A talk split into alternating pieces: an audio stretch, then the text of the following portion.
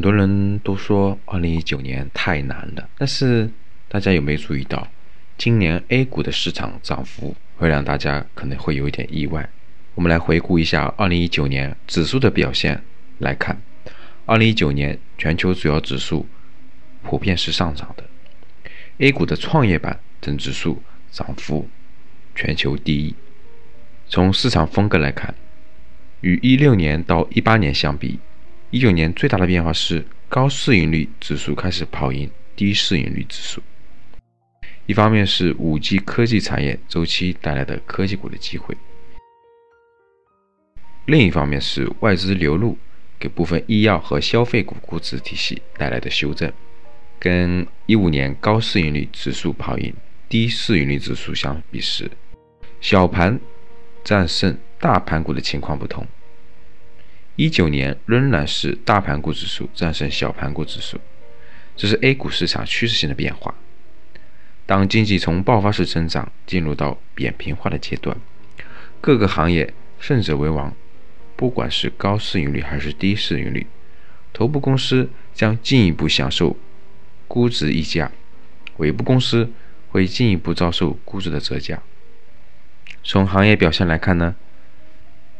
行业分化特别明显，消费、科技、医疗等行业表现领先，建筑、钢铁等周期性的行业表现比较落后。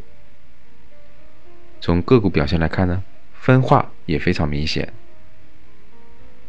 除去2018年以及以后上市的次新股，全市场总共有3451只个股，负收益股占比达到。百分之二十八点九二，收益翻倍的个股达到一百七十一只。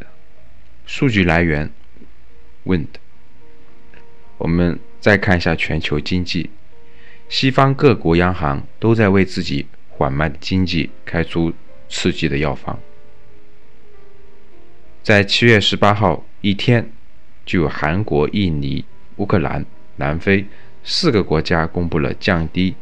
基准利率，全球负利率债券规模创出新高，但是资产端收益率下降，无法与负债成本相匹配。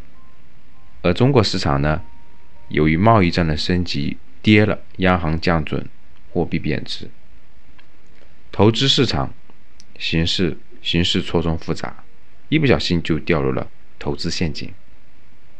在自己不擅长的领域投入重金，血本无归，投资机构暴雷，防不胜防，提前看不到任何征兆，不会预判未来的优质资产，遗憾的错失了投资机会。投资要着眼于市场，判断清楚市场趋势，才能团，才能抓住投资机会。那么，二零二零年。市场趋势又是怎样的呢？我们普通人应该如何参与进来？怎样才能更有效的配置我们现有的资金？怎样才能确定方向以及规避相应的风险？十二月二十一号晚八点，就是周六，将会开设一堂直播公开课。带着大家一起来总结2019，展望2020。大家平时都是在喜马拉雅收听我们的音音频，如果你想要全程参与体验直播的话，可以单独与阿康联系：五幺五八八六六二幺，备注二零二零。我在微信那里等你，我们明天见，拜。